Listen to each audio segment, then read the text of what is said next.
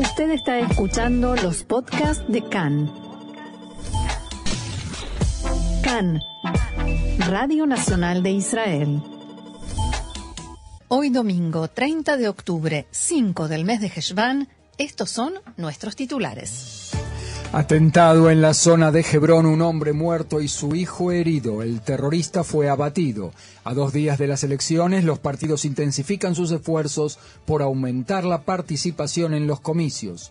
El líder de Hezbollah, Hassan Nasrallah, asegura que aún queda un área ocupada por Israel en la frontera marítima con el Líbano.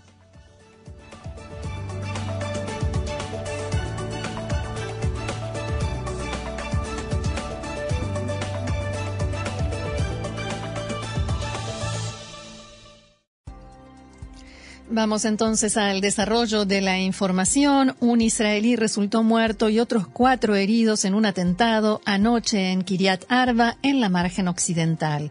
Un terrorista palestino abrió fuego anoche cerca del asentamiento de Kiryat Arba, mató a un israelí e hirió a otras cuatro personas, una de ellas de gravedad. Posteriormente, el atacante fue embestido por un oficial de seguridad y murió por disparos de un oficial del ejército que no estaba en servicio.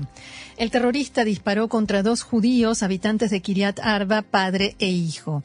Se trata de Ronen Hanania, de 50 años de edad, y su hijo Daniel, de 19, que se encontraban haciendo compras en una tienda perteneciente a un palestino ubicada entre Kiryat Arba y Hebrón. Ronen Hanania resultó gravemente herido y fue trasladado al hospital Adasa en Karem, en Jerusalén, donde confirmaron su fallecimiento. Daniel sufrió heridas leves y esta mañana fue dado de alta del hospital. Dijo que su padre era un hombre de misericordia, amor y buenas acciones, un hombre de paz que amaba ayudar a toda la gente. Un transeúnte palestino también sufrió heridas leves. El hombre gravemente herido es un paramédico voluntario del Servicio de Emergencias Atzalal Elok Bulot, Rescate Sin Fronteras, Ofer Ohana, su nombre, que recibió un disparo cuando llegó al lugar para ayudar a las otras víctimas. Ohana fue trasladado al hospital Sharei Tzedek en Jerusalén, donde fue sometido a dos intervenciones quirúrgicas. Su estado es grave y estable y se encuentra en coma inducido y conectado a un respirador. El coordinador de seguridad de Kiryat Arba detuvo al terrorista embistiéndolo con su automóvil y un, un, oficial de la unidad Golani que estaba de licencia y sin uniforme le disparó y le dio muerte.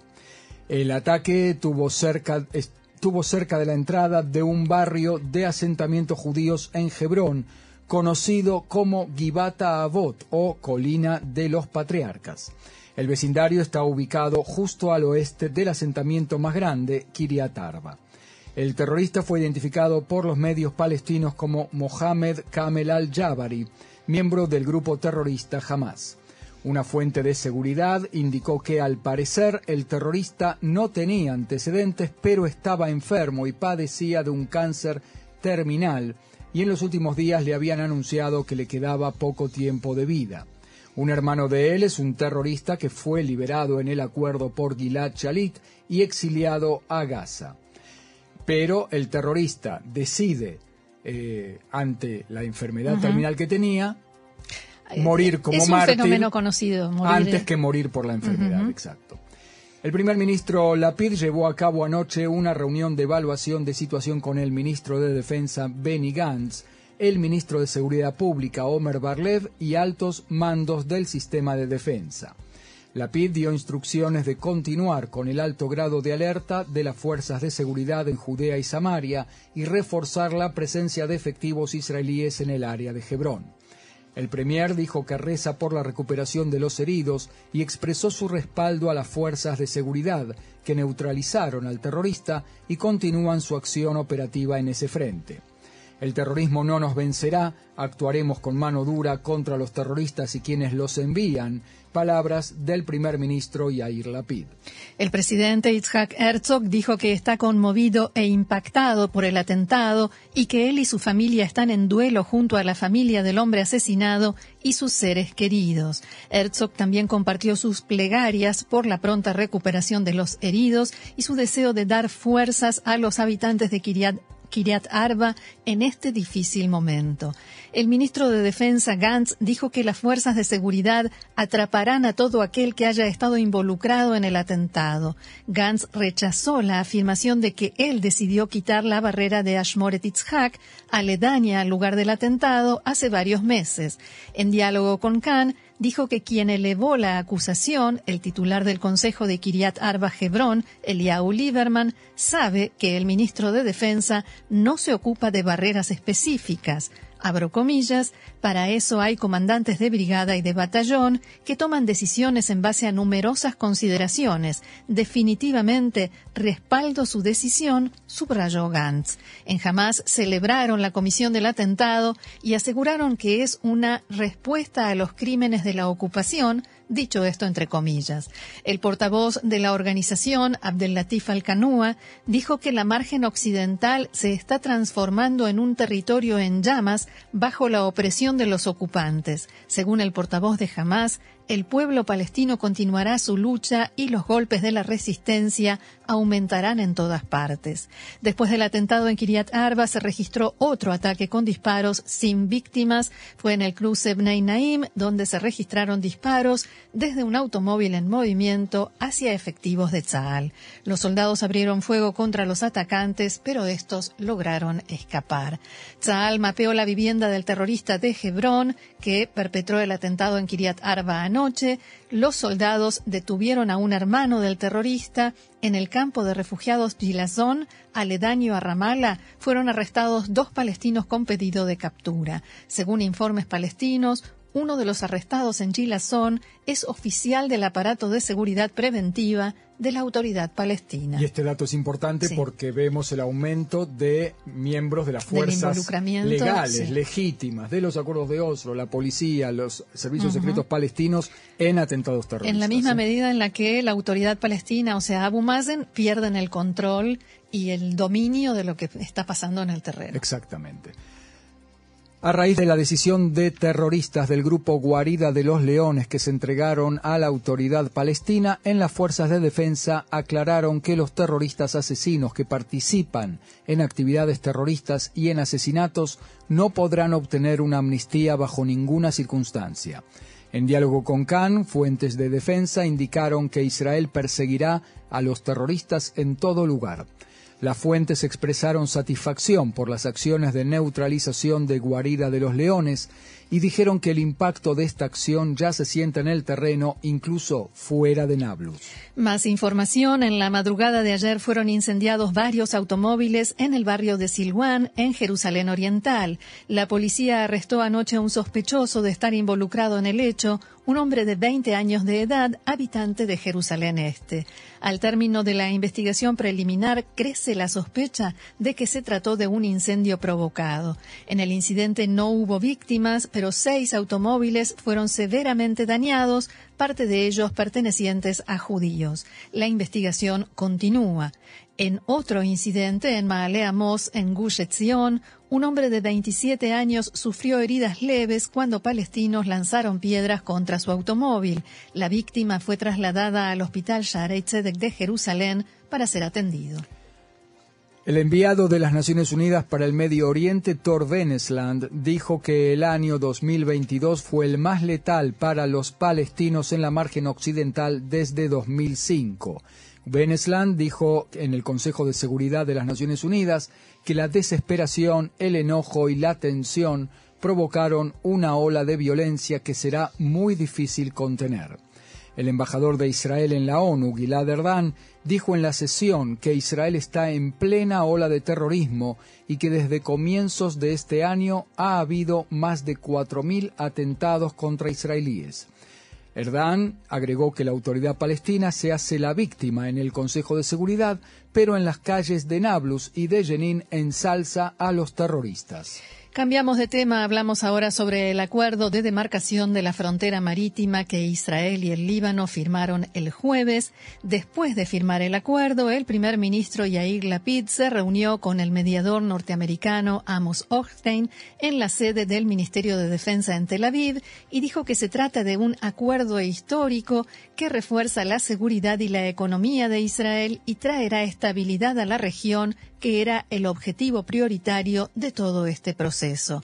Israel comenzará a explotar el gasoducto Karish y se convertirá en un importante proveedor de gas a Europa en momentos de desesperada necesidad, dijo. Lapid y el presidente del Líbano, Michel Aoun, no firmaron el mismo documento, sino dos idénticos que fueron entregados al representante de la ONU en la base de la Fuerza Internacional de Paz en Nakura. Por otra parte, autoridades israelíes y norteamericanas acordaron el texto final de la Carta de Garantías del gobierno de Estados Unidos.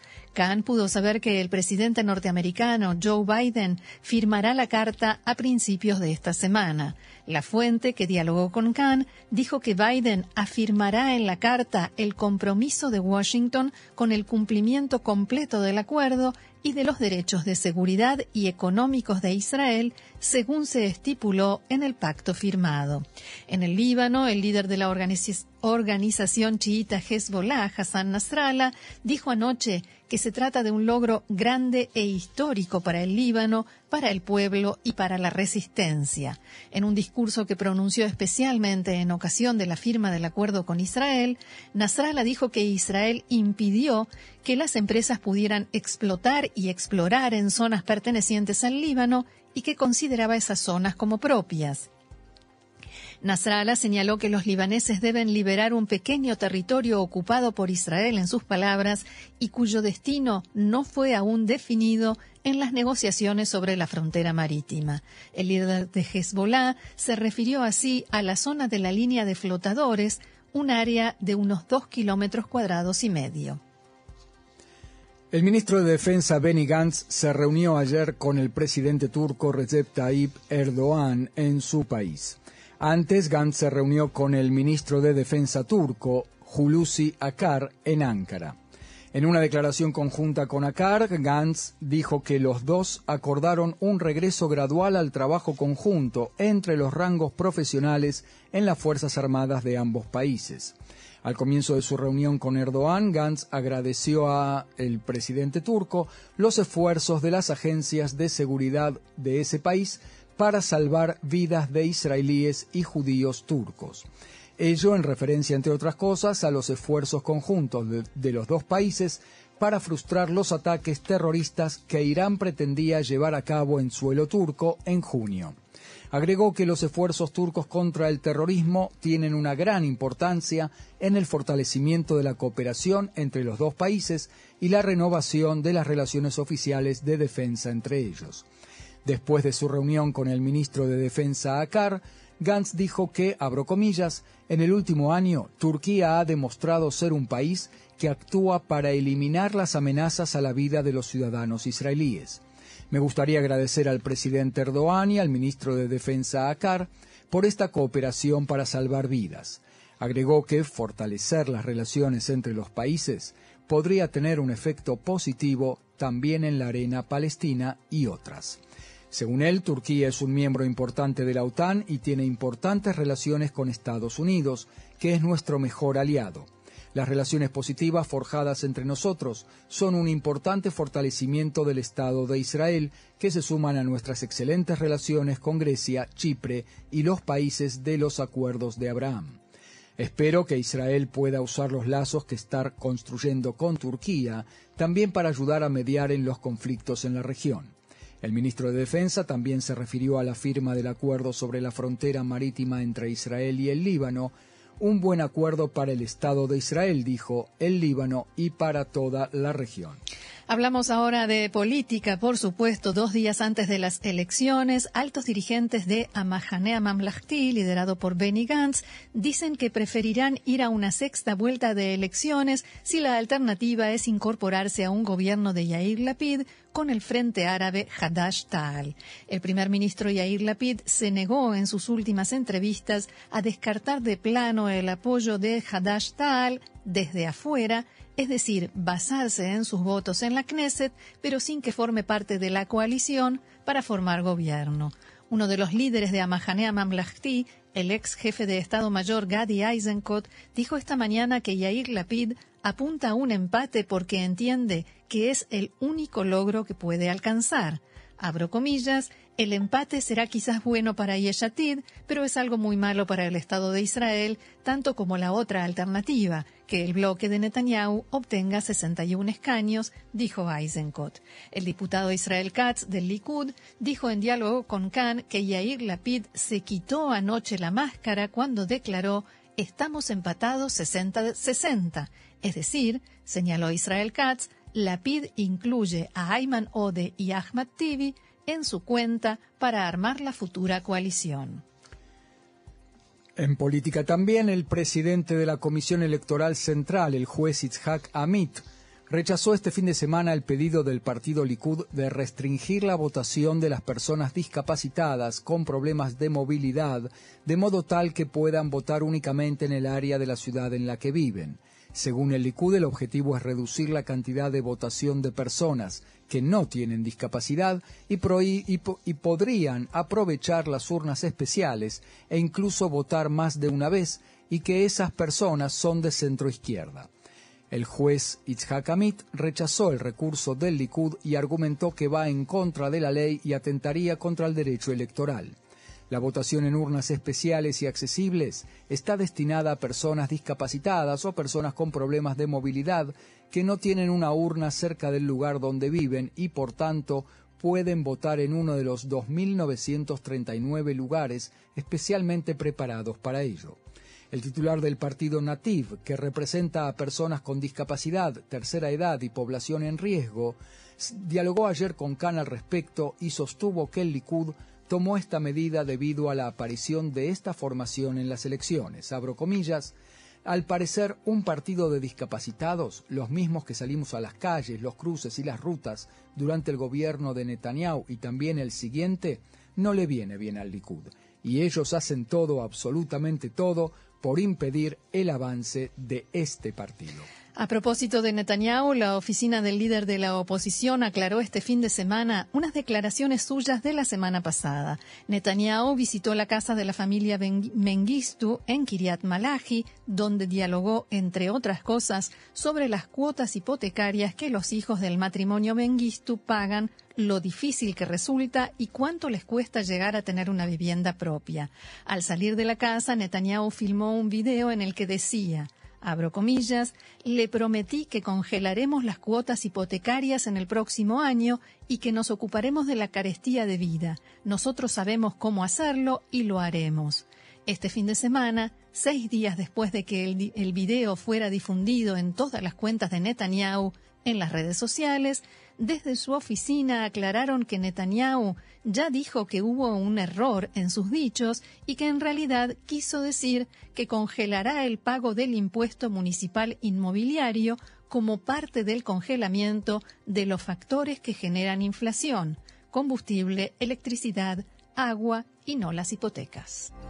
Actualizamos la información de último momento que dimos hace instantes. Son cuatro jóvenes que resultaron heridos de mediana consideración y algunos de eh, con heridas leves por el impacto de un vehículo junto al cruce Nevi Musa en el Valle del Jordán, es en el camino al Mar Muerto. Entre Jerusalén y Jericó y el Mar Muerto. el conductor, que se sospecha que es un eh, terrorista, primero huyó y después fue neutralizado por policías israelíes tras estrellarse contra una estación de autobuses en el cruce Almog. Muy bien. Eh, volvemos a repetir nuestra invitación para el martes, el día de las elecciones. Este martes, día de elecciones, primero de noviembre a las 21.55, hora de Israel, transmisión en Facebook Live en nuestra página CAN en español. Hay que empezar a arreglarse, Marcelo, a maquillarse para la transmisión Facebook Live. Sí, sí, ahí estamos. Y después, flashes de noticias en la radio, FM 100.3 y 101.3. Anoten a las 22.45 a las 0.30 y a las 6.45 del miércoles a la mañana y por supuesto el programa de siempre a las 2 de la tarde, tanto el martes como el miércoles.